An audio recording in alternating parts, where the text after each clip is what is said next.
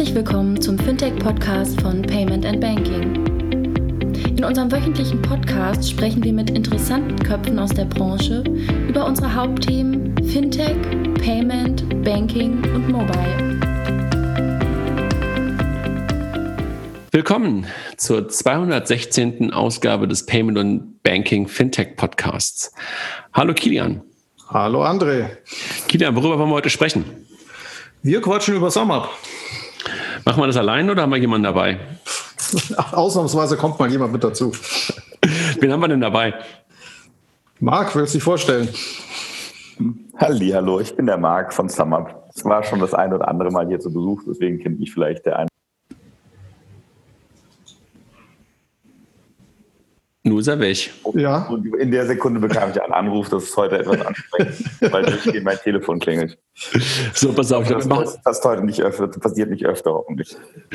Also, lassen wir doch einfach mal so. Der Marc hat heute einen aufregenden Tag hinter sich und deshalb war er gerade mal kurz weg, aber wir hoffen, dass er sich äh, jetzt nicht gleich nochmal verabschiedet. Also, du bist Marc, Marc Alexander Christ von SumUp, richtig? Genau so ist es.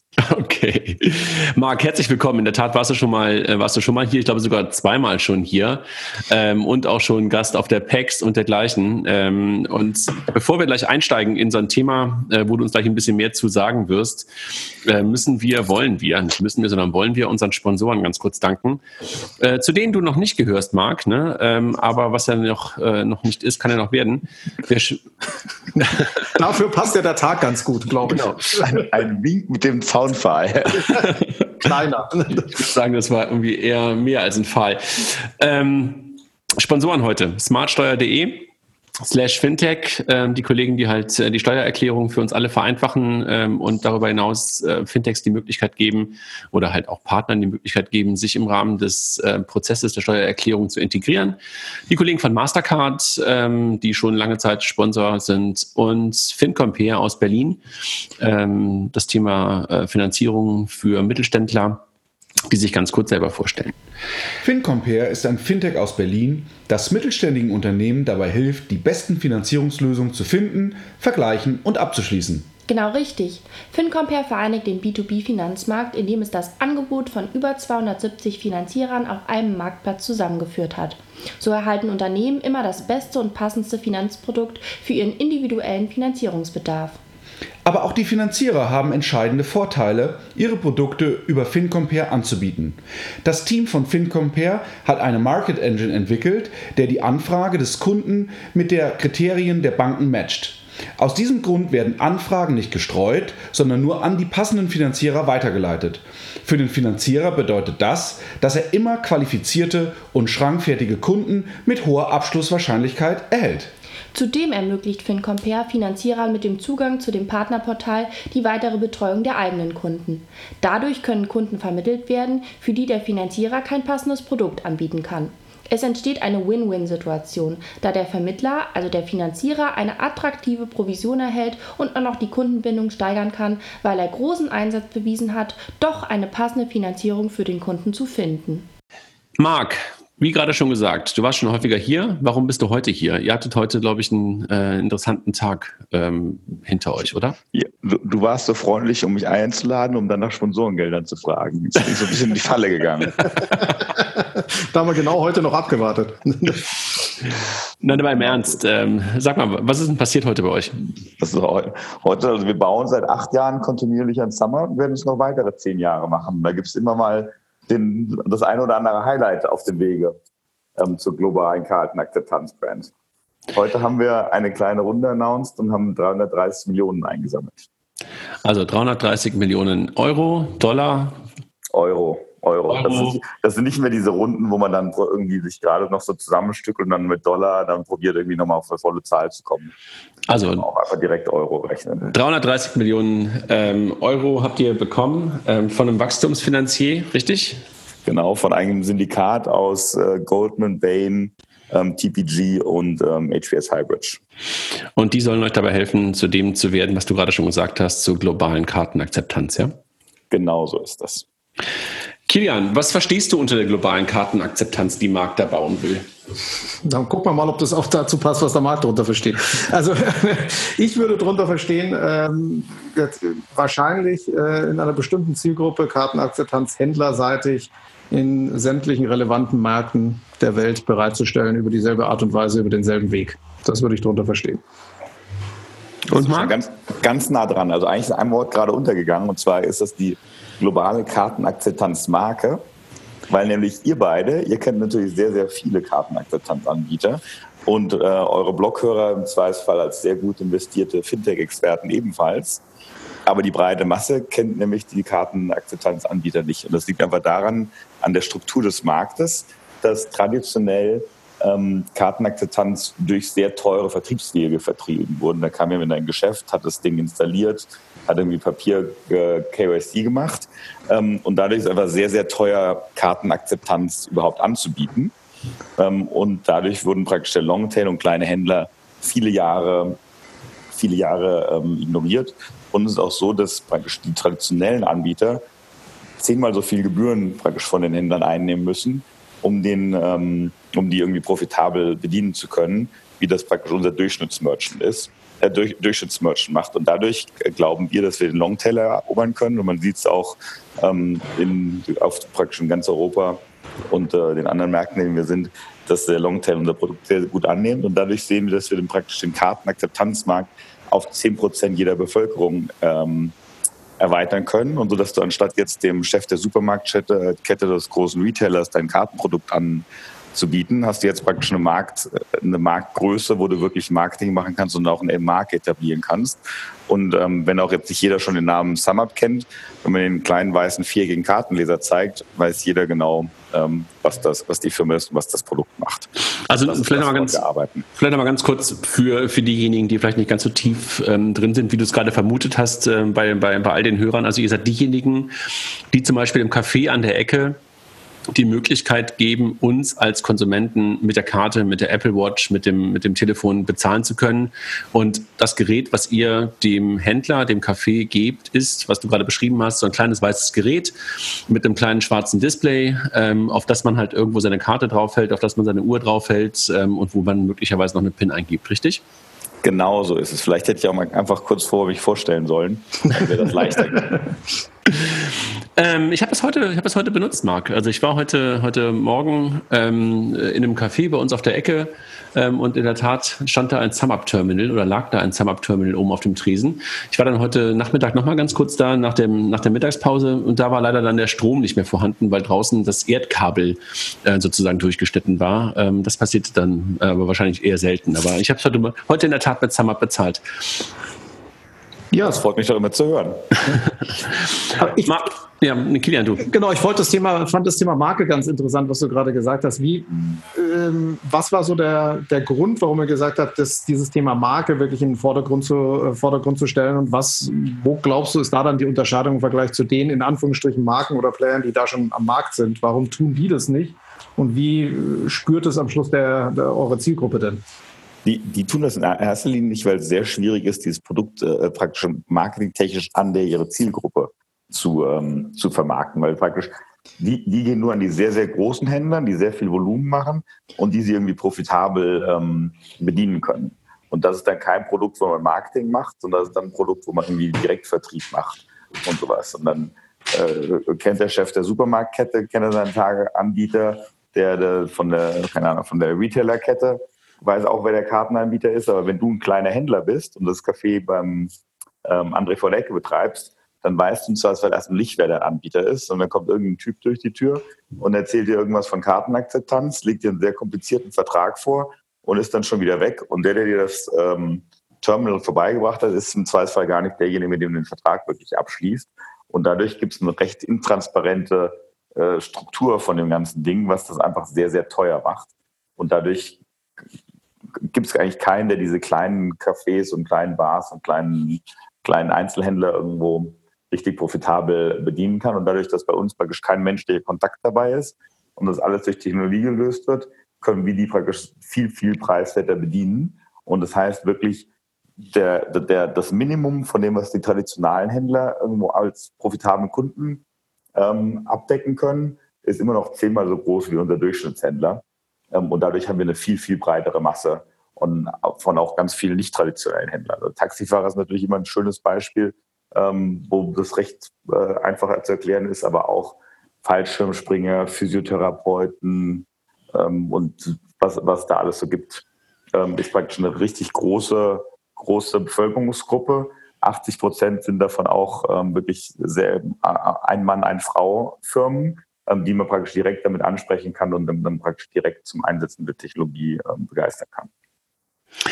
Marc Ewart, letzte Woche ähm, schon mal kurz in der Presse und äh, wir haben da auch ein bisschen zu gechattet und äh, du hast das Wort Profitabilität gerade ein paar Mal in den Mund genommen, nicht auf euch bezogen, sondern eher auf eure Merchants bezogen, damit indirekt auf euch bezogen. Ähm, da gab es irgendwie auch so, so, so, so, eine, so eine Schlagzeile, die ähm, wir alle, glaube ich, ein bisschen, ähm, naja, lass mich so sagen, jedenfalls äh, nachdenkenswert fanden und möglicherweise auch ein bisschen reißerisch fanden. In Deutschland was von roten Zahlen und ähm, äh, irgendwie unerwartet rote Zahlen bei euch, obwohl ihr eigentlich schon mal profitabel gewesen seid. Ähm, magst du was dazu sagen, was ja letzte Woche in der Presse hochgekommen ist und das möglicherweise nochmal mit zwei, drei Sätzen erklären? Aber natürlich, also wir sind, wir verstehen uns als Wachstumsfirma, äh, als Wachstumsfirma und investieren sehr, sehr stark in Wachstum. Also wir sind wirklich ähm, auf einem, sagen wir, in den letzten drei Jahren auf einem Wachstumstrajectory, wir uns jedes Jahr verdoppeln. Also ich bin jetzt wirklich, äh, äh, Juni war 120 Prozent größer als der Juni letzten Jahres von Umsatz, Volumen, äh, Revenue und äh, Kundenanzahl an Wachstum. Und natürlich muss man für dieses Wachstum auch irgendwo in Wachstum investieren und äh, Geld ausgeben, um Marketing zu machen, Neukundenakquise zu machen ähm, und Strukturen aufzubauen. Und ähm, das machen wir nicht immer komplett aus dem Cashflow, sondern investieren da auch zusätzlich noch in, in, diesen Wachstum. Könnten aber auch, wenn wir uns jetzt wieder strategisch umorientieren und sagen, wir wollen nicht, äh, nicht auf dem Wachstumskurs laufen, können wir auch genauso gut etwas weniger wachsen und dafür wieder zurück in die Profitabilität kommen. Und das gibt uns eigentlich eine ganz attraktive Lage. Das heißt also sozusagen, ihr, ihr wart schon mal, ich glaube 2016, 2017 äh, profitabel und habt dann im Jahr 2018 ähm, entschieden, einfach dieses Thema Wachstum, was du gerade angesprochen hast, nochmal ähm, äh, massiv voranzutreiben und den Longtail, ähm, den, du, den du ja auch angesprochen hast, ähm, sozusagen zu, zu ähm, erobern. Und ähm, das war der Grund, warum ihr dann äh, auch ganz bewusst einfach nochmal so investiert habt, dass einfach auch eure Zahlen rot geworden sind, ja? Genau, also das ist, das ist praktisch, ich glaube, da haben wir vor zwei Jahren schon mal drüber gesprochen. Das war praktisch mit dem Merger mit Peleven. Ähm, sind, den haben wir genau gemacht, um profitabel zu werden und irgendwie eine relevante Größe zu erreichen, die uns erlaubt, irgendwie unseren Fixkostensatz ähm, zu bedienen. Und das bringt uns in eine sehr attraktive Lage als Firma, weil wir das praktisch ähm, über Nacht steuern können. Man kann praktisch auch heute profitabel sein, ähm, weil ich aber beschließe, weniger Marketing zu machen sehe aber gleichzeitig so ein riesengroßes Potenzial im Markt, dass es natürlich Sinn macht, heute mehr Marketing zu machen, um praktisch äh, schneller zu wachsen, mehr Kunden zu akquirieren und uns als äh, Marke auf dem Markt etablieren zu können. Kilian, du hast ja mal etwas äh, Ähnliches am, im, im, im, Bereich Online gemacht, ne? auch das Thema Longtail adressiert. Ähm, kannst du das ein bisschen nachvollziehen, was Marc sagt, und kannst du da so, so Vergleiche herstellen? Klar, also ich habe ja praktisch den, das Pendant im E-Commerce-Bereich versucht aufzubauen. Nicht so erfolgreich, wie es jetzt äh, Marc und auch im Zusammenspiel mit, mit Peleven ja gemacht hat. Aber sagen wir mal, die Mechanismen sind nicht so unähnlich. Ja? Also du brauchst, brauchst eine kritische Masse, ähm, die hat, die hat SumUp erreicht. Du sagst, okay, ohne die in Anführungsstrichen brauche ich gar nicht anfangen. Und danach ist es ein sehr starkes Spiel. Was möchte ich gerade machen? Möchte ich gerade auf Wachstum gehen? Dann muss ich Geld ins Marketing reinstecken. Das kostet mich erstmal, äh, kostet mich erstmal Marge. Die hole ich nachher wieder raus. Oder will ich es nicht machen? Hängt auch sehr stark, sehr stark vom, vom Markt ab. Und interessant ist ja das, ähm, welche, welche Faktoren, oder Marc hat ja vorher von Digitalisierung oder technologischer Unterstützung gesprochen, man da ja immer so hat, um, um da profitabel wachsen zu können. Ist ja einerseits irgendwie die Aufschaltung muss so gut, äh, so günstig wie möglich sein und ähm, in dem Bereich halt auch die Hardware so günstig wie möglich. Danach bin ich ja sehr transaktionsbasiert beim Wachstum. Das heißt, wenn ich das mal ganz günstig geschafft habe, dann habe ich die Basis ganz, ganz gut gelegt. Und das, das scheint, scheint SumUp ganz gut hinbekommen zu haben. Marc, wenn man mal so ein bisschen auf euch guckt, du hast gerade ganz äh, am Anfang gesagt, dass ihr seit acht Jahren unterwegs seid. Und ähm, jetzt haben wir gerade so ein bisschen darüber gesprochen, was letztens in der Presse war. Jetzt haben wir ganz am Anfang auch schon darüber gesprochen, dass ihr heute 330 Millionen ähm, Euro nochmal für weiteren Wachstum ähm, erhalten habt. Ähm, wollen wir mal ein bisschen zurückgucken, bevor wir möglicherweise auch dann ein bisschen nach vorne gucken, was du mit dem Geld alles anfangen willst. Wie seid ihr da hingekommen, wo ihr momentan seid? Hast du so sozusagen so diese Magic-Formel oder hast du so diesen, diesen Moment oder ähm, dass die ein oder zwei Tricks, die euch da hingebracht haben äh, zu dieser Größe, wo ihr heute seid, ähm, die du uns mal so ein bisschen erklären kannst? Würde ich sehr gerne jetzt von den zwei magischen Momenten erzählen, aber es ist wirklich ein äh, durchgehendes Iterieren von unserem ersten Kartenleser, wo sich der eine oder andere daran erinnert, äh, dieser kleine schwarze Viereckige, der sich etwas hakelig über den Kopfhöreranschluss verbunden hat, zu dann der ersten äh, Chip-and-Pin-Version, die dann praktisch wo die richtige, der ersten Wachstumsschub gemacht hat. Und dann die Einführung des NFC-Kartenlesers 2016 und natürlich die Transaktion noch deutlich eleganter, schneller und schöner äh, gelaufen ist. Und jetzt sind wir wieder beim ähm, letzten, letztes Jahr haben wir einen praktisch einen alleinstehenden Kartenleser, also der nicht über das Telefon verbunden wird, nochmal gelauncht, der sich dann mehr an äh, Firmen richtet, die vielleicht auch, also an Kleinhändler richtet, die da vielleicht auch mal Angestellte haben. Das ist aber ein ewiges Iterieren von Produkt besser machen, ähm, überall irgendwie Friktion rauszunehmen, es noch einfacher zu machen. Da ist auch dabei, das ist praktisch das ist ein Technologieprodukt.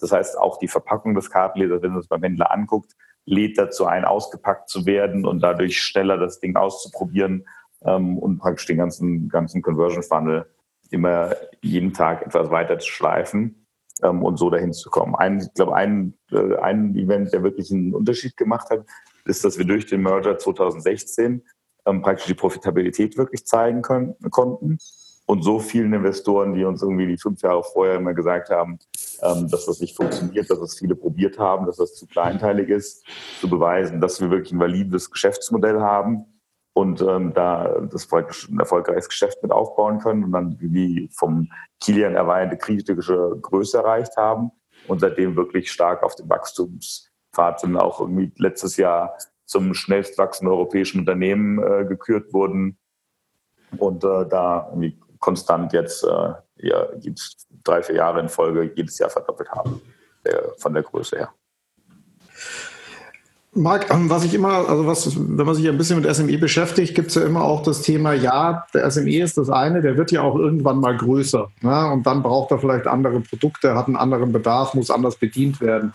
Ist das eine Erfahrung, die ihr auch macht und wo ihr dann, oder, und wenn ja, wie geht ihr damit um? Oder sagt ihr, das ist eher eine Theorie der SME-Zielgruppe, in der Praxis fällt das nicht großartig auf? Also das, das erste ist, SME ähm, ist schon mal nicht das ganz richtige Wort, sondern wir sind wirklich mehr im Mikro-Nano-Markt unterwegs. Wir sind wirklich 80 Prozent unserer, unserer Händler sind praktisch äh, ein Frau, ein Mann-Betriebe, ähm, die praktisch sich dann eine Existenz aufbauen und, oder irgendwo ein kleines, äh, kleines Geschäft betreiben. Ähm, und natürlich ist es so, dass äh, der, der wir, wir, wachsen ja alle mehr und mehr auf. Wenn du dich erinnerst an dein erstes Mobiltelefon, ähm, Kilian. Das hatte im Zweifelsfall noch eine Antenne gehabt und zwölf Tasten. Und ähm, heute hast du einen Supercomputer in der Tasche, der dein ganzes Leben ähm, äh, irgendwie bestimmt. Und äh, wenn du einen Tag ohne mit deinem Mobiltelefon aus dem Haus gehst, merkst du erstmal, was da alles drin ist. Und das Gleiche ergibt sich praktisch äh, als Pendant in, sagen wir mal, Tools für kleinen Händlern. Wir haben mit Payment angefangen, weil das natürlich erstmal für viele Händler das größte Problem löst. Weil wenn du nämlich kein Geld annehmen kannst, dann äh, wird dein Geschäftsmodell in großen vielen Teilen nicht funktionieren. Aber natürlich gibt es da noch ganz viele Sachen, die man drumherum machen kann, um den Händlern das Leben einfacher zu machen. Wir haben zum Beispiel vor zwei Jahren ähm, eine äh, Firma gekauft, die sich auf äh, Rechnungen und äh, Buchhaltung spezialisiert. Das ist die Firma Debitor, ähm, um praktisch den Händlern auch in die Richtung ähm, mehr zur Seite zu stehen und praktisch den, das, den, das, äh, das Betreiben des Geschäfts leichter zu machen. Wir haben auch schon seit vielen Jahren ähm, eine, eine iPad-Kasse im, im Angebot, die praktisch das, das Gehirn des Händlers ausmacht und praktisch die ganze, oder das Gehirn des Geschäftes ausmacht und praktisch die ganze Abwicklung ähm, über Produkte und so weiter beinhaltet und haben auch Anfang des Jahres einen äh, E-Commerce-Player, die Firma Shoplo, gekauft, um praktisch dann auch in die Richtung äh, Multi-Channel zu gehen, dem Händler zu erlauben, mit praktisch einem Inventory seine Kasse zu managen und auch einen Online-Shop zu betreiben und den auch dann über verschiedene Plattformen wie eBay, ähm, Etsy und so weiter auszusteuern. Und das geht, so haben wir uns praktisch auch etwas weiterentwickelt. Von den ersten sechs, sieben Jahren haben wir uns wirklich nur auf Payment konzentriert, damit Payment richtig gut funktioniert. Und jetzt äh, füttern wir da nach und nach äh, weitere Feature und Technologien nach. Marc, das war so ein bisschen so meine Frage, als ich gerade nach den Magic Moments oder nach eurem Erfolgsrezept, eurer Erfolgsformel gesprochen habe, äh, gefragt habe.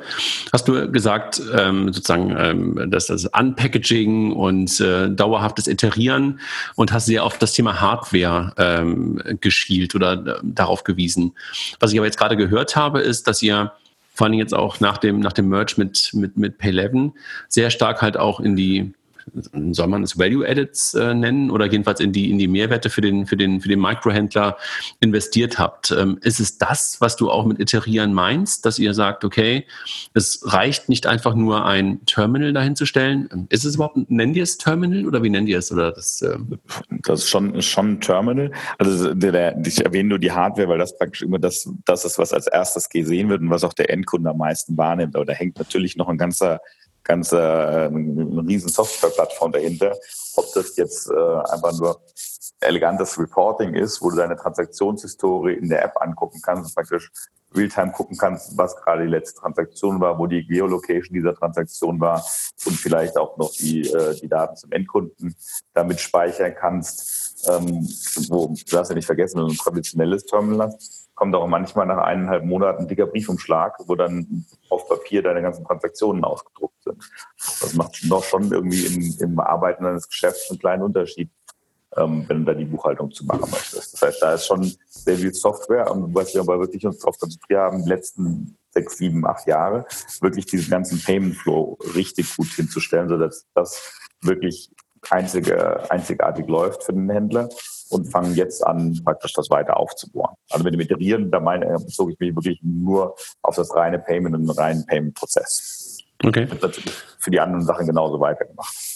Du musst, glaube ich, also einer von uns muss ein bisschen aufpassen, es rauscht gerade irgendwo. Also irgendwo geht gerade ein Mikro gegen irgendwas gegen. Also damit wir das, äh, vielleicht, äh, weiß nicht, ob du das bist, Marc, oder du, Kilian, äh, das nur kurz als Hinweis, damit wir nicht ein dauerhaftes Rauschen haben, was die Kollegen von Deutsche Startups momentan auch immer hatten.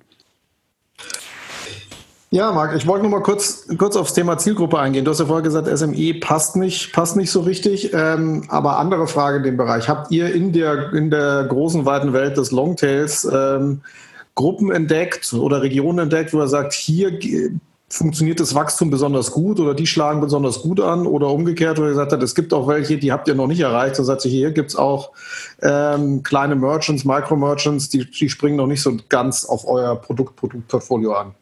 Das ist wirklich sehr, sehr unterschiedlich. Wir, wir sprechen einfach eine sehr, sehr große, sehr breite Kunden, klar, äh, Kundengruppe an. Und da äh, ist es auch, ich würde mal sagen, wirklich all over the place. Und wir haben die, die kreativsten Merchants und man lernt immer wieder äh, Geschäfts, äh, Geschäftssachen kennen, von denen man sich wundert, äh, dass es sowas gibt. Wenn du mal auf das Thema Wettbewerb guckst, Marc, ähm, da gab es ja eine ganze Menge. Also als ihr angefangen habt, gab es, glaube ich, in Deutschland mindestens drei oder vier, die das gleiche oder was ähnliches gemacht haben wie ihr. Es gibt im internationalen Umfeld eine ganze Menge. Es gibt auch weiterhin in Deutschland eine ganze Menge Player. Wer sind für dich momentan die größten und, und, und die wichtigsten Wettbewerber? Also wen nimmst du wirklich gerade so richtig wahr, sowohl in Deutschland als auch in Europa?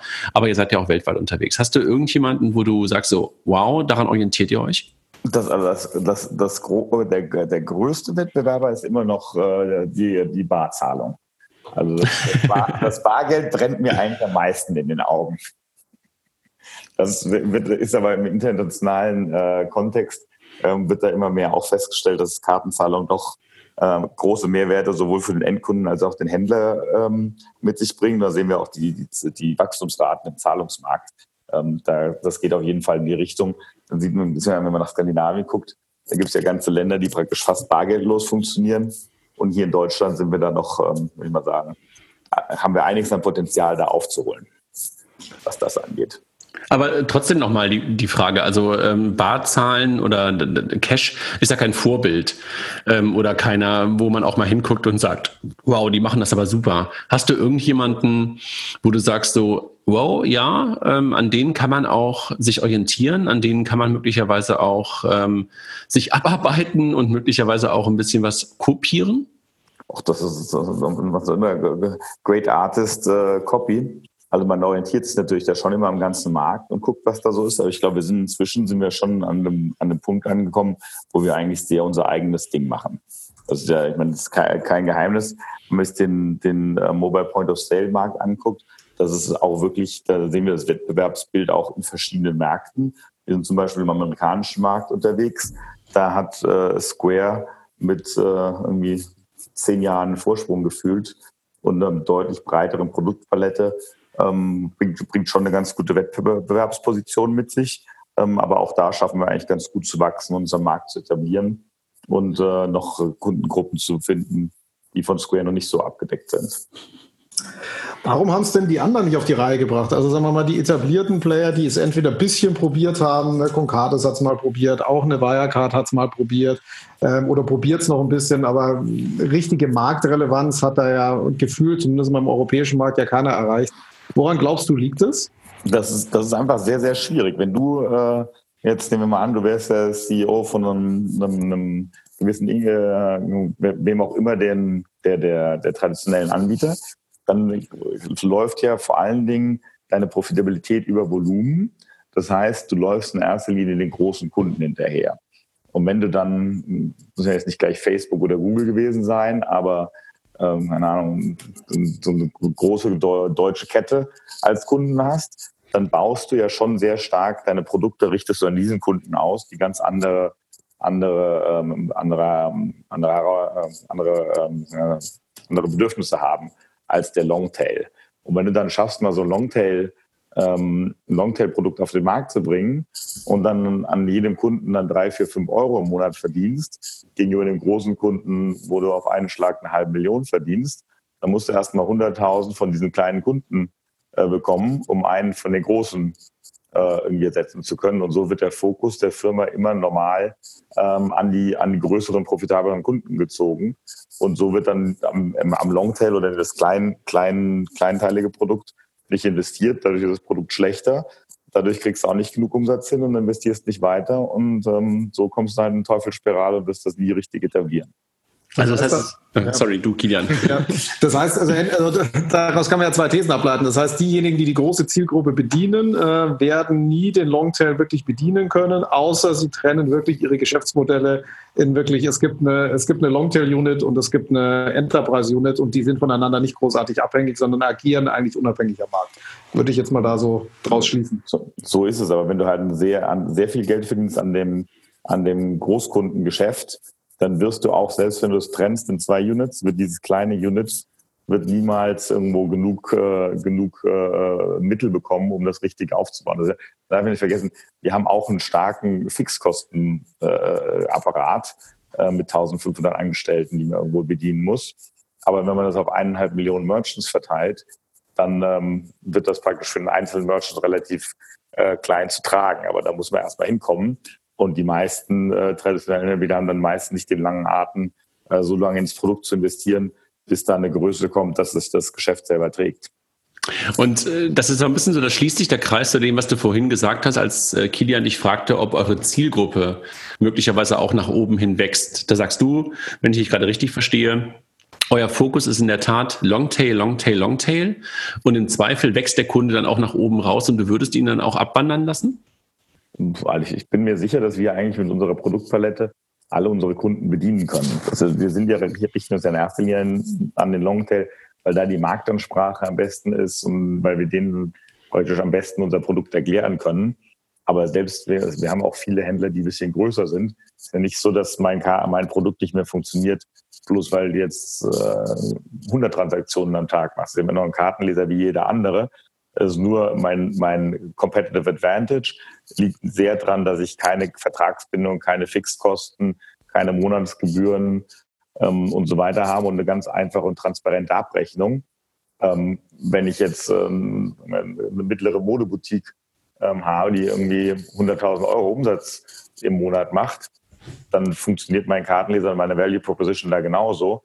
Aber es ist nicht so, dass ich da einen riesen wirtschaftlichen Unter äh, Vorteil habe gegenüber den traditionellen Anbietern, weil bei der Größe kann man auch jemanden vorbeischicken, das ganze Ding einrichten und da Premium-Kundenservice machen.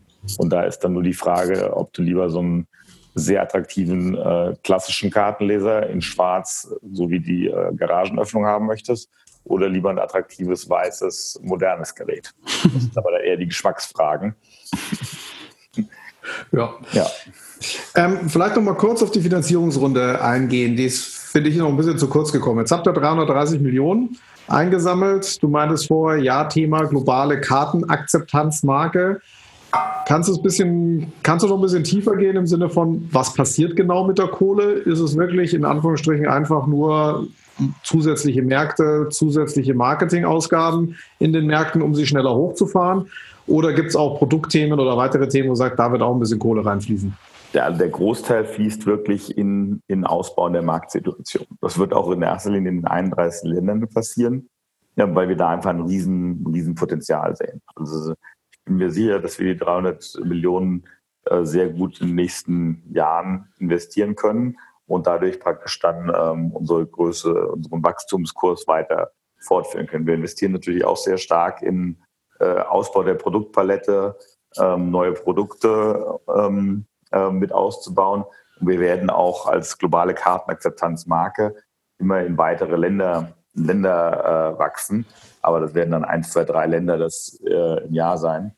Das wird nicht mehr so ein, wird, wird, wird kein, kein Land sein, wo wir auf einmal nur 50 Prozent mehr, mehr ähm, Markt haben, den wir ansprechen können.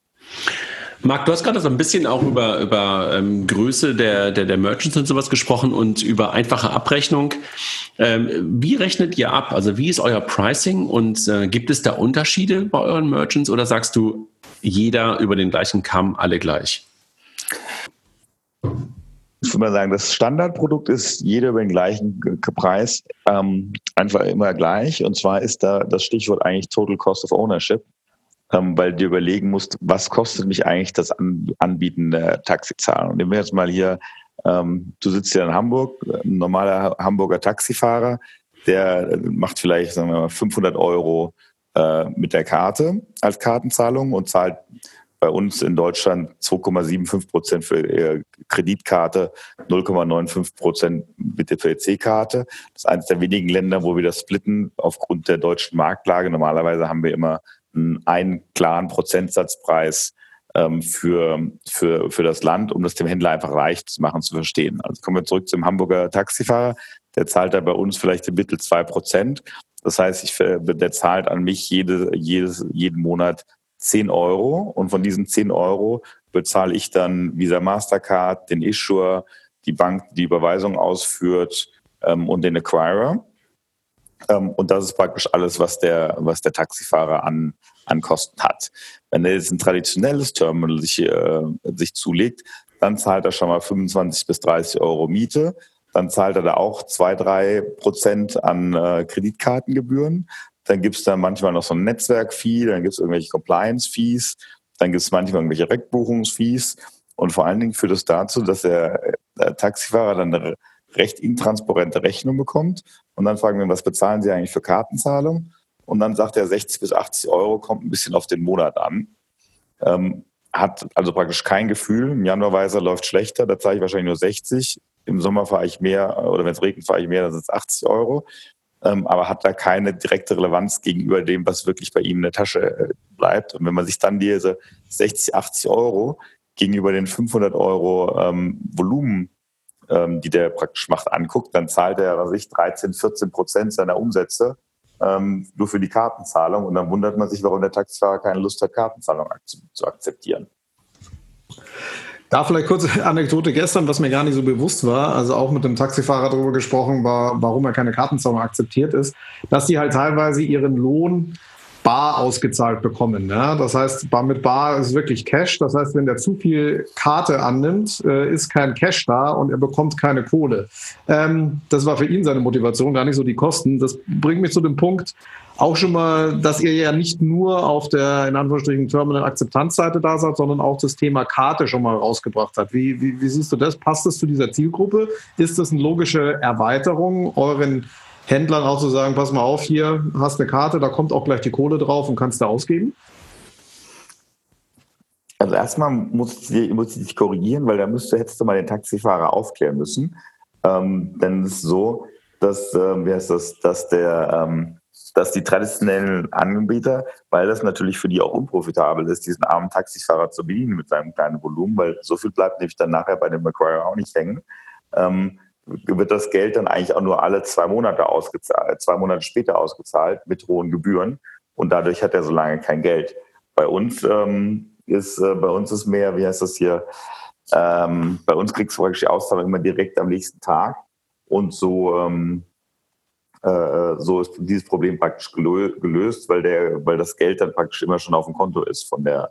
Da muss man dazu Fahrt. sagen, der war ein angestellter Taxifahrer und das war, sein Chef hat gesagt, du musst mir Cash bringen, dann kriegst du Cash am Abend. Wenn du keins bringst, kriegst du keins. Und kriegst es erst einen Tag später. Das war gleich okay. so ein bisschen die Sondersituation.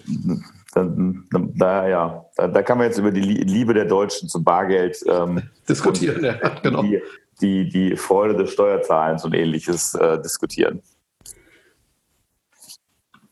Genau, die zweite, zweite Frage war ja ähm, auch, äh, sagen wir mal, macht es Sinn für euch, euch auch in Richtung Karte weiterzuentwickeln? Ob es jetzt so ein Use Case ist oder ein anderer, ist das für euch so eine logische Erweiterung der, der Wertschöpfung zu sagen, ihr gebt da auch gleich ein Kartenprodukt raus, sei es in Richtung Händler oder aber auch in Richtung Endkunde?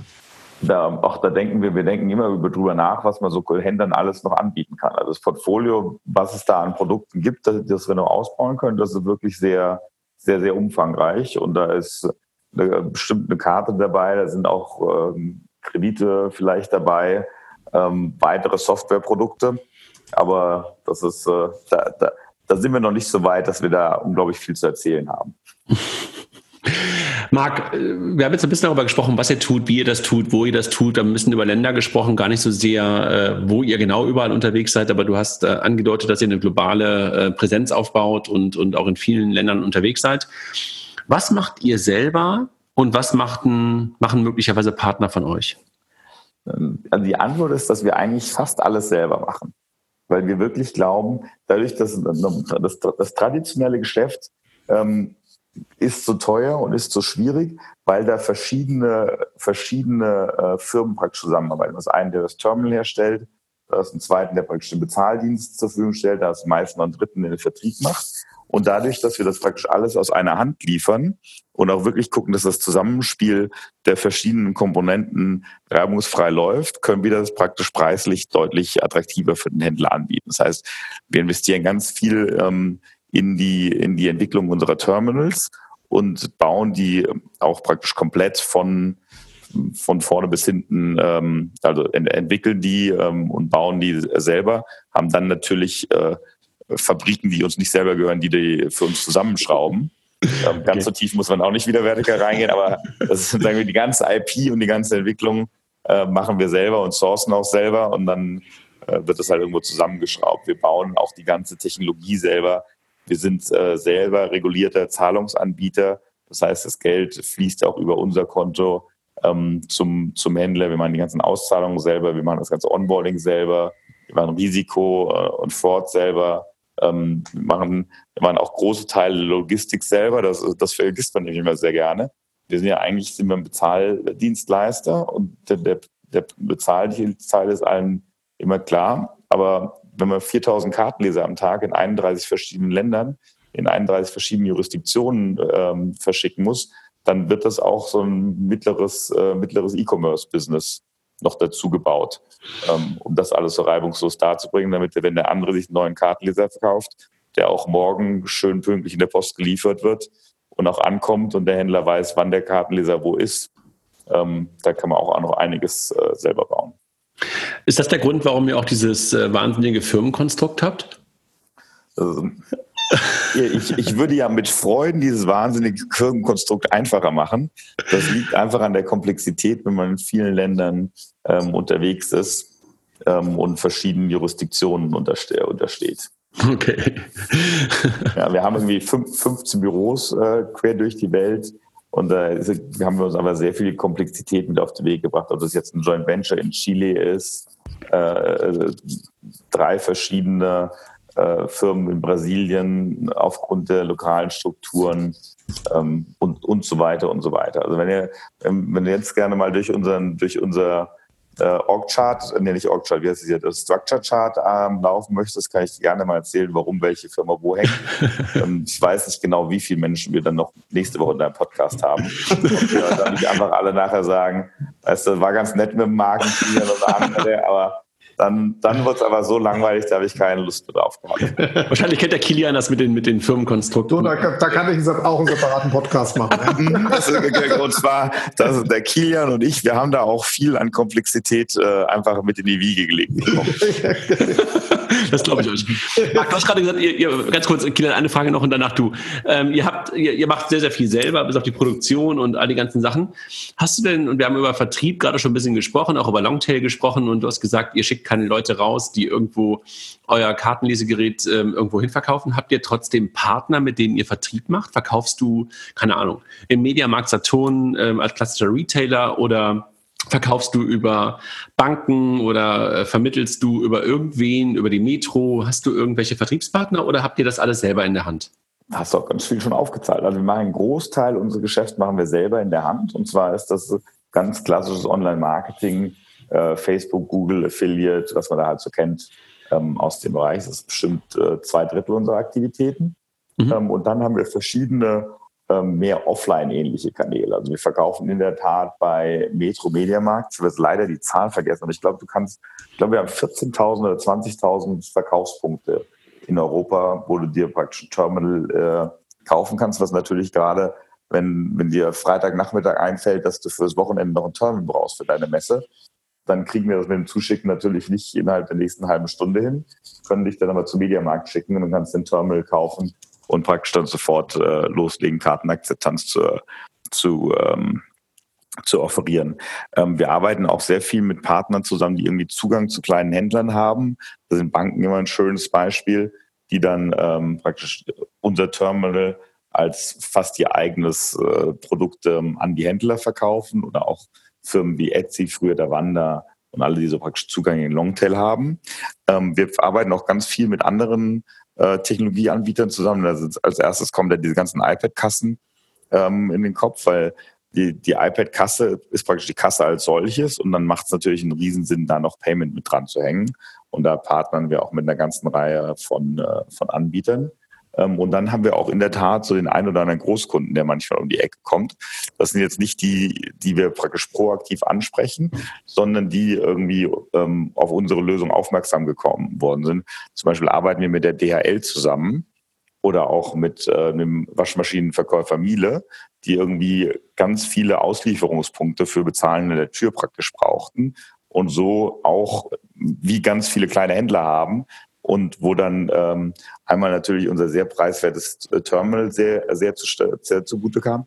Aber auch, da haben wir eigentlich noch gar nicht so viel, richtig viel drüber geredet, äh, die suchten dann auch einen Anbieter, wo sie idealerweise in allen ihren 30 Ländern die gleiche Technologie nutzen können, das gleiche anbieten.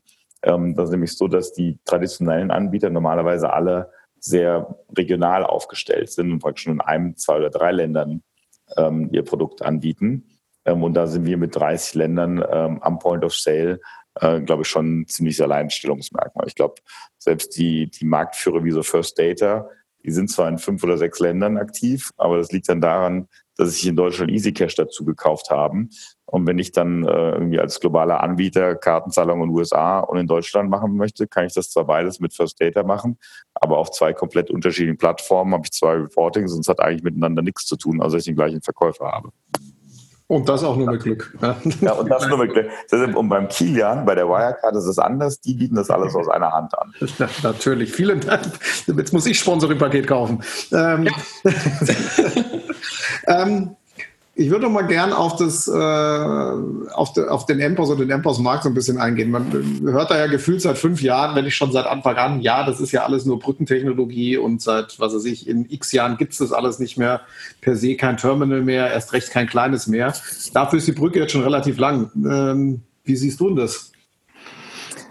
Also, wie, wie ihr ja wisst, ist Payments oder das ganze Bezahlverhalten von Händlern und Endkunden sehr, sehr, sehr langfristig. Also die Kreditkarte gibt es ja irgendwie seit 80, 80 bis 100 Jahren, sagen wir mal. Und da wurde die erste Innovation kam in den 70er Jahren, wurde, kam man dann von dieser Ratsche wurde auf die Magnetkarte abgegradet, wo zumindest schon mal eine Nummer drauf war, die dann irgendwie elektronisch abgerechnet wurde. Wir haben dann so zur Jahrtausendwende in Europa ähm, auf die nächste Generation äh, upgradet, auf die Chipkarte.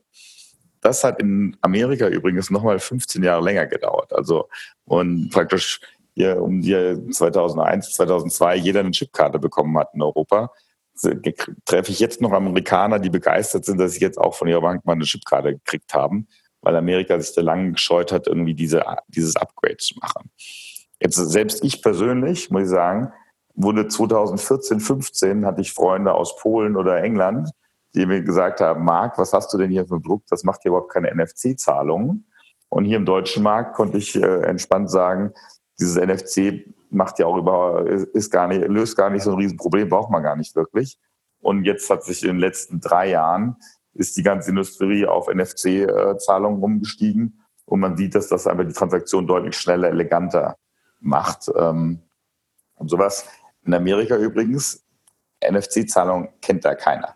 Die kennen Apple Pay und Google Pay und wissen, dass sie mit dem Telefon ähm, bezahlen können. Aber dass man mit einer Plastikkarte auch NFC am Point of Sale machen kann, das führt immer noch zu Überraschungen. Das heißt, wir sehen, da sind einfach sehr, sehr langsame Innovationszyklen. Jetzt haben wir Apple Pay und Google Pay, die auch irgendwie seit zwei, drei, fünf Jahren irgendwo auf dem Markt äh, rumturnen. Auch da ist praktisch die, die verkünden zwar immer gute Wachstumszahlen, aber die wirkliche Breitenakzeptanz ist da auch noch nicht gegeben. Das heißt, diese Zyklen werden sich sehr, sehr langsam irgendwie weiterentwickeln. Ich hoffe, dass das mehr Richtung, wir bezahlen mit dem Mobiltelefon oder anderen smarten Technologien geht.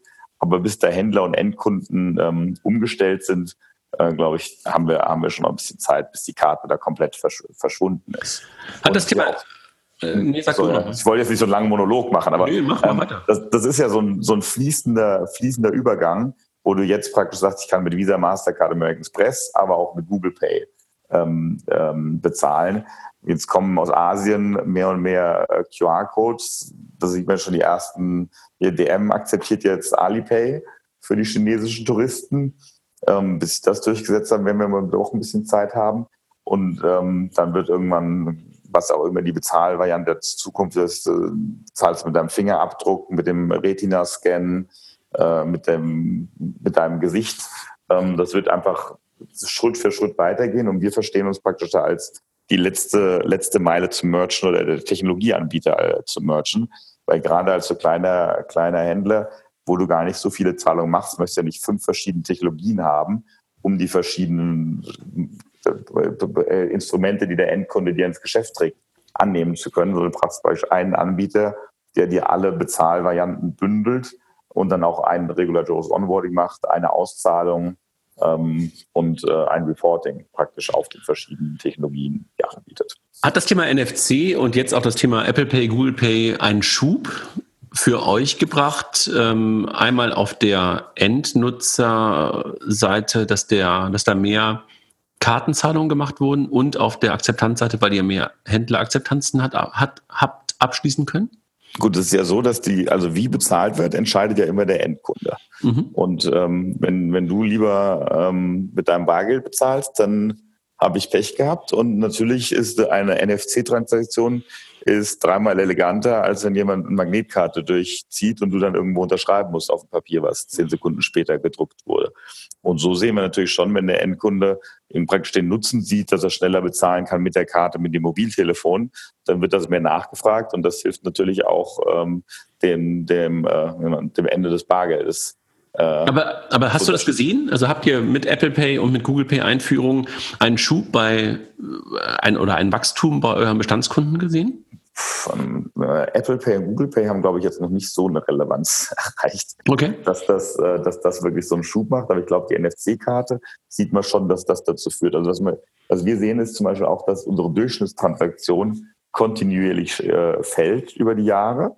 Sie geht ähm, runter, ja? Die die geht runter, weil natürlich am Anfang hat der Händler irgendwie nur die teuren Produkte wo der Endkunde nicht genug Bargeld dabei hatte, um diese Produkte zu kaufen, mhm. ähm, praktisch angeboten. Und jetzt wird die Transaktion immer einfacher, sodass du dir so auf Päckchen paar Kaugummi ähm, mit, der, mit der Karte bezahlst und dadurch der Durchschnitt natürlich runtergeht. Und das okay. wird halt NFC mehr und mehr gemacht. Und in meinen Augen sind immer so, die großen Transaktionen machst du trotzdem wie vorher. und die ganzen kleinen Transaktionen machst jetzt zusätzlich und, und äh, vernichtest praktisch das Bargeld damit. Und äh, auf der Akzeptanzseite bei, bei Merchants hast du dann äh, einen Sog gemerkt, dass da der eine oder andere irgendwie plötzlich gefragt hat, ich möchte jetzt auch Apple Pay und Google Pay akzeptieren und deshalb äh, brauche ich jetzt auch einen SumUp-Leser? Das ist, ich glaube, das ist einfach Standard. Das, ich glaube, okay. da macht sich der, der Merchant macht sich gar nicht so Gedanken, ob das Terminal das jetzt kann oder nicht kann. Das ist einfach eine Erwartungshaltung, wo du sagst, äh, ich habe hier Kunden, die kommen damit durch die Tür die brauchen so ein Terminal und dann kaufe ich mir ein Terminal. Natürlich wird das Google Pay und Apple Pay können. Es ist ja auch so, dass in Deutschland darf man gar kein Terminal mehr verkaufen seit 2015 oder 16, was nicht NFC-TF verlegt. Nee, das, das, verstehe ich schon, aber vielleicht hast du ja auch, das, das meine ich gerade, also ob man mit so, dem das Thema... Ersetzen, das nee, Ersetzen von den normalen, von den normalen... Nee, nee, ob, ob, ob, ob, da möglicherweise plötzlich dann wirklich jemand sagt, äh, jetzt mit Apple Pay und Google Pay ähm, fällt auch bei mir die Bastion, dass ich nur Bargeld akzeptiere und jetzt brauche ich auch ein Terminal. Also ob man auf dieser Schiene, auf diesem Zug ein bisschen auch an eurer, äh, von eurer Seite fahren kann. Das, ich würde mir wünschen, dass Google Pay und Apple Pay so einen Eindruck hätte. Okay. Aber ich glaube, das ist mehr die allgemeine Nachfrage von, äh, von, von Kartenzahlungen. Also gerade okay. umso internationaler die Welt wird, umso mehr Leute reisen, hm. wird natürlich Kreditkarte immer mehr nachgefragt. Ähm, die, die jüngeren Generationen haben ganz andere Beziehungen zu Bargeld und zur hm. Karte. Hm. Für die ist das ganz normal, dass man eigentlich alles mit Karte zahlt. Ähm, und wenn man sich die, die globalen Trends anguckt, das geht alles Richtung äh, das Verschwinden des Bargelds und Kartenzahlung. Ist ja auch, man darf ja nicht vergessen, auf der Händlerseite, Bargeld hat ja auch einen riesen Kostenfaktor. Mhm. Ob das jetzt ist, weil einer meiner Eingestellten in die, in die, in die, in die Kasse greift, ob ich dann, ich muss ja jeden Abend dann zur Bank gehen und das Geld da einzahlen. Ähm, anstrengenderweise muss das dann noch nachzählen lassen, ähm, muss gucken, dass da die Buchhaltung stimmt. Und da sind elektronische Zahlungen einfach deutlich attraktiv. Wir haben sogar ein paar Länder, wo ähm, aus Sicherheitsgründen Zahlung, äh, Kartenzahlung bevorzugt wird. Weil wenn du immer mit der Kartenzahler, äh, Karte bezahlst, dann hast du nicht genug Bargeld im äh, Geschäft, dass du ausgeraubt wirst. Wenn du dann immer schön Karten, äh, Bargeld einsammelst, dann äh, wird in Brasilien der Nächste bei dir durch die Tür kommen und dir eine Pistole vorhalten und das Bargeld abholen. Okay. Marc, du hast vorhin so ein bisschen über Brand gesprochen und dass ihr gerade eine äh, internationale Kartenakzeptanz-Brand aufbaut. Das richtet sich natürlich eher an den Longtail. Der Longtail ist aber, wenn man mal ganz, ganz long denkt, auch ein Stück weit fast schon der Endkunde. Mhm. Habt ihr irgendwann auch die Idee, den Plan, etwas für Kilian und für mich anzubieten, also für den Endkunden, dass wir SumUp wie auch immer kennen sollten und nutzen. Und nicht nur und, und, und, und, sorry, und nicht nur indirekt, indem wir halt unsere Karte, unsere Uhr, unser Telefon auf ein Terminal von dir draufhalten? Das, also das, wie ich sage, also ich habe ja heute, würde ich schon sagen, dass 10 Prozent jeder Bevölkerung ähm, da irgendwie Karten akzeptieren sollten. Also wenn der Kilian bei dir am Wochenende babysitten, babysitten geht, gehe ich ja fest davon aus, dass der Kilian seinen Kartenleser rausholt und sich dann ähm, da werde ich ein Bier bezahlt, leider. Von dir. das wäre die nächste Produkt, äh, Produktinnovation aufnehmen, so dass ich mir da auch schon nochmal 2% von nehmen kann. Tauschen. Vom Tauschen meinst du, oder was? Tauschen.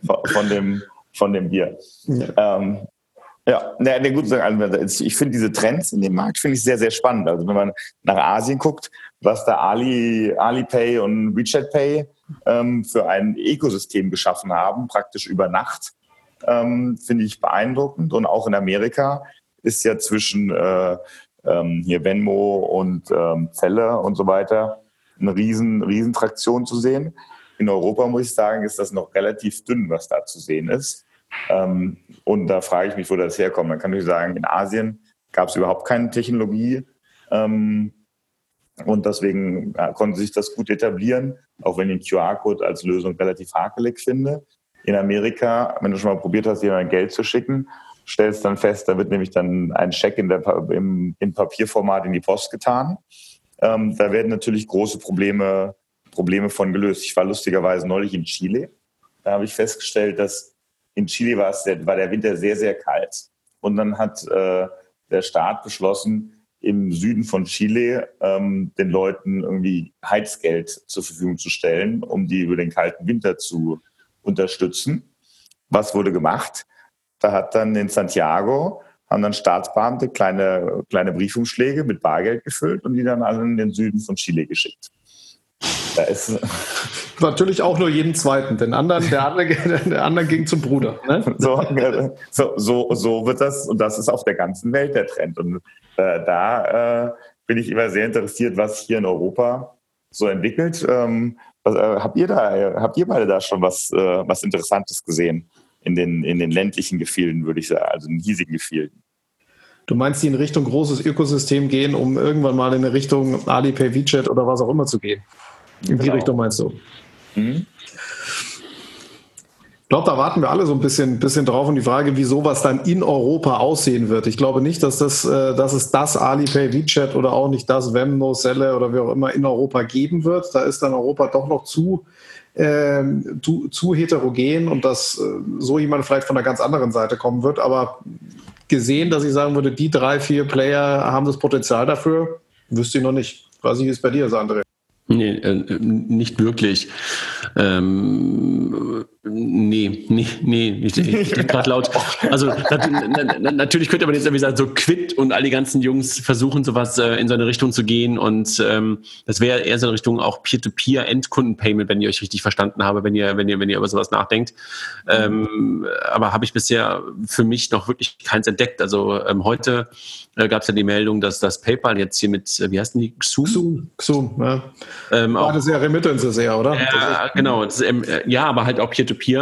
Ähm, äh, da kommt wieder was, aber äh, nee, nicht wirklich. Also ähm, ich bin da ganz, ganz ähm, ehrlich, ich nutze ähm, naja, die Sparkassenkarte. PayPal halt, ne, in, in solchen ja. Momenten. Ja. Ganz schwierig, ganz schwierig. Ganz, ganz, ganz schwierig. Aber ist halt, ist halt irgendwie leider, leider, leider wirklich irgendwie so, ne? Also das heißt nicht leider, sondern äh, einfach äh, mittlerweile aus Gewohnheit und nachdem PayPal ja irgendwann halt auch die Gebühr von Peer-to-Peer -Peer dann abgeschafft hat, nachdem sie sich ja jahrelang dagegen gewehrt haben, das zu tun, äh, gibt es ja auch keinen Grund mehr, das nicht zu tun.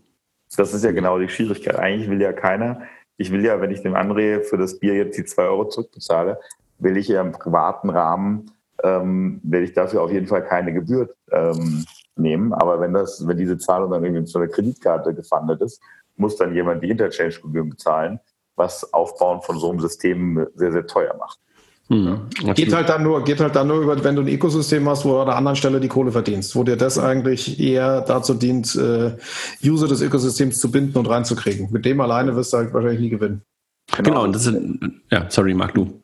Nee, wo, wo ihr, wo ihr bei der äh, Payment und sowas, ich war gestern morgens früh frühstücken, mit einem Herrn, der ist Alberto Dalmasso. Habt ihr den schon mal kennengelernt? Nein, ich sag mal nicht. Der kommt aus dem schönen Italien und hat eine Firma, die heißt Satispay. Ah, doch. Sag mir, also die, die versuchen das ja. Ne? Die versuchen ja so ein bisschen den Alipay-Ansatz zu fahren. Ja, genau. Die sind, also ich muss sagen, ehrlich sagen, ich habe da so einen QR-Code, habe ich auch immer lange belächelt.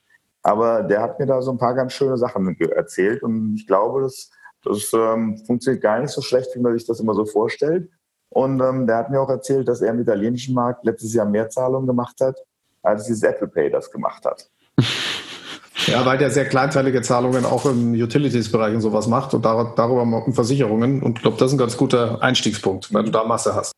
Ja, nee, nee, nee, der macht die eher am Point of Sale. Direkt. Okay. Ja. Ein weiteres spannend. Thema für irgendwann. Der, genau, der, der, kommt auch nächsten nach Deutschland. Ähm, dann könnt ihr natürlich auch mal interviewen, aber der kann auch kein Deutsch.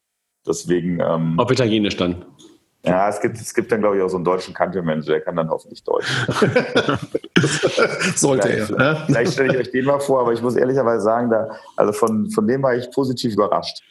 Ähm, ist noch nicht ganz das Alipay, aber ist nicht so schlecht wie das, was wir so in Deutschland rumlaufen haben. Aber das ist ja schon mal irgendwie echt ein Wort für dich. Wenn du von jemandem positiv überrascht bist, äh, kennt dich ja mittlerweile schon ein bisschen, dann äh, ist das ja für dich schon fast beeindruckend, also ist das ja für andere Menschen schon beeindruckend. Also, ja, so, so, weit wollte ich jetzt nicht gehen, aber das, ähm, ja, ich habe schon Schlechteres gesehen. Marc, ich glaube, wir haben eine ganze Menge ähm, Fragen beantwortet und äh, nein, anders. Äh, Fragen gestellt, du beantwortet. Ähm, haben wir irgendwas vergessen, ähm, was SumUp so ausmacht? Also worüber wir gar nicht gesprochen haben, äh, ist eigentlich so ein bisschen, äh, du hast gesagt, es gibt nicht so diese Secret Source, äh, aber ähm, ihr habt wahrscheinlich irgendwie auch echt ein großes Team. Du hast zwar gerade schon mal gesagt, wie viele Menschen ihr seid, glaube ich, hast du in so einem Nebensatz mal gesagt. Ähm, aber ist das irgendwie auch eine ein Grund für euren großen Erfolg, dass du halt die richtigen Leute, dass ihr die richtigen Leute um euch herum äh, habt scharen können? Also die Steilvorlage für nochmal so eine Werbeschleife. Hm. Also die wirklich die größte Herausforderung, die wir haben über die nächsten Jahre, ist praktisch äh, Leute für Leute zu finden, die von unserer Mission begeistert sind und mit uns äh, an dem Thema bauen möchten, weil umso, umso besser praktisch die Leute sind, die ich für SumUp gewinnen kann, ähm, umso bessere Produkte kann ich bauen und umso schneller kann ich wachsen.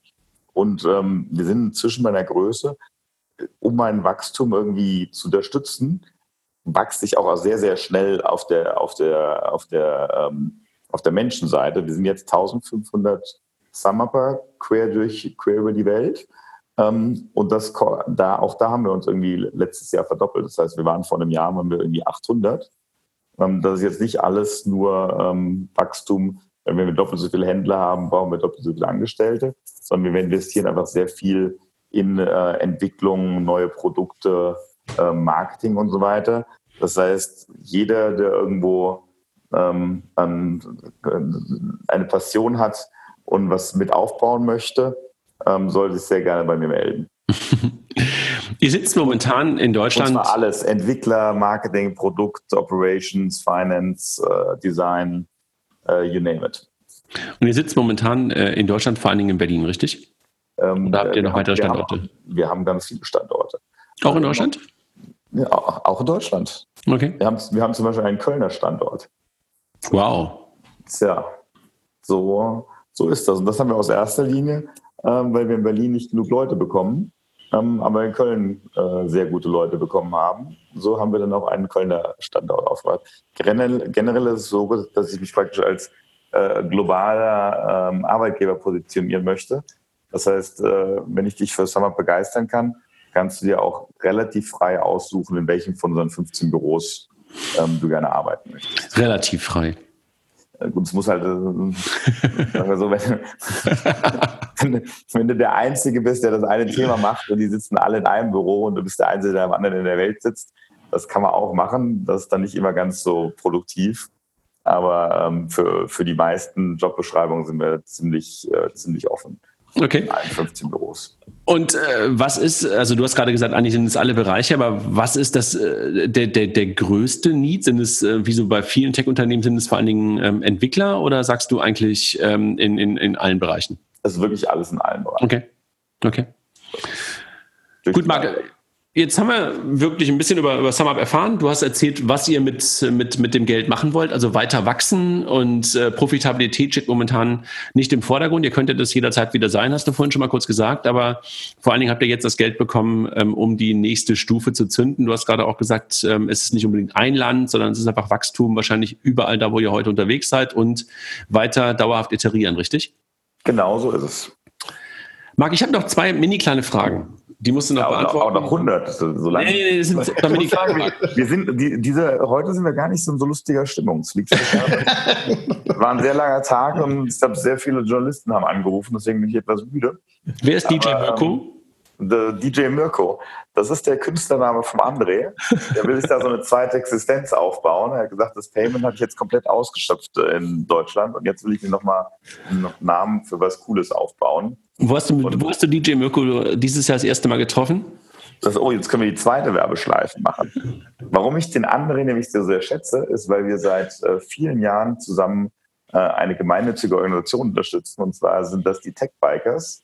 Und da fahren wir einmal im Jahr mit äh, 40 Leuten aus irgendwo in Europa nach Berlin, drei Tage auf dem Rennrad und ähm, sammeln äh, zu diesem Anlass praktisch für einen guten Zweck und haben dieses Jahr 90.000 Euro gesammelt für eine Organisation, die heißt World Bicycle Release, ähm, um praktisch in den ärmsten Flecken der Welt den, ähm, den Leuten über Mobilität ähm, die Chance zu geben, ein, äh, eine, eine, ein Dasein aufzubauen genau, und unterstützen und da kann man immer spenden, kann man auch das ganze Jahr über World Kann man das ganze Jahr über spenden. Wir hatten ja auch, äh, wir hatten ja Lena kürzlich auch im Podcast hier. Ach super, ja, weiß das ja jeder. genau, ein paar Leute haben das möglicherweise gehört. Und dieses Jahr haben wir DJ Mirko in Grimmen kennengelernt, ne? Sehr gut, also man hat den André kaum erkannt. und Marc, zweite Frage, warum Zinnbecher? Tja, das ist einfach eine schöne Sache. da, da, da, schmeckt das Mineralwasser aus einem Zinnbecher am besten, weil man so viel redet und ähm, dann gehen ja manchmal die Spurenelemente verloren. Und da ist so ein Zinnbecher ist einfach, gibt dem Wasser die, den natürlichen Grundgehalt zurück. Kilian fragt sich jetzt wahrscheinlich so, worüber reden die beiden? Aber wir beide wussten das. Und wir, wir beide, dann bin ich ja zufrieden. wir haben nicht auch so eine lustige WhatsApp-Gruppe, wo alle möglichen tollen Fragen. Äh, ähm, äh, Ach, ich, könnte, ich, ich, könnte aus dieser Gruppe noch ein paar andere Fragen vorlesen, aber das tue ich jetzt gerade nicht. So ist das, so ist das. Ich hoffe, ich hoffe, wir, wir haben die, haben die Hörer nicht zu sehr gelangweilt. Nee, mit Sicherheit und, nicht. Wir äh, werden das nächste Mal wieder einen äh, deutlich lustigeren Podcast machen. Ich komme ja irgendwie alle ein, zwei Jahre, äh, ich, komme ich in die Ehre, bei euch eingeladen zu sein. Das macht mir immer sehr große Freude. Marc, vielen Dank, dass du da warst. Vor allen Dingen halt auch wirklich nach so einem ähm, für dich äh, mit Sicherheit irgendwie sehr, also du, für dich war das ja jetzt nichts Neues, was heute passiert ist. Aber dennoch ist es natürlich irgendwie immer ein unglaublich aufregender Tag ähm, und wahrscheinlich ähm, hast du wirklich ganz, ganz viele Gespräche führen dürfen und äh, vielleicht auch manchmal müssen. Äh, und insofern danken wir dir auch am Ende eines solchen langen Tages, dass du noch bei uns warst und äh, mehr als eine Stunde, glaube ich, mittlerweile ausgehalten hast und unseren, unseren Fragenstand gehalten hast. Kilian, hast du noch was? Ansonsten würde ich noch unseren Sponsoren noch mal kurz danken. Nö, mach voran. Ich glaube, für heute ist gut. Wir danken den Kollegen von smartsteuer.de ähm, für die Unterstützung. Wir danken den Kollegen von Mastercard, äh, die man natürlich auch am SumUp-Terminal benutzen kann. Und wir danken den Kollegen von FinCompare. Danke euch beiden nochmal und Marc, einen schönen Abend mit Zinnbecher. Kilian, dir auch einen schönen Abend nach München und bis bald. Danke Vielen euch. Vielen Dank euch beiden. Bis dann. Bis bald. Ciao, ciao. ciao.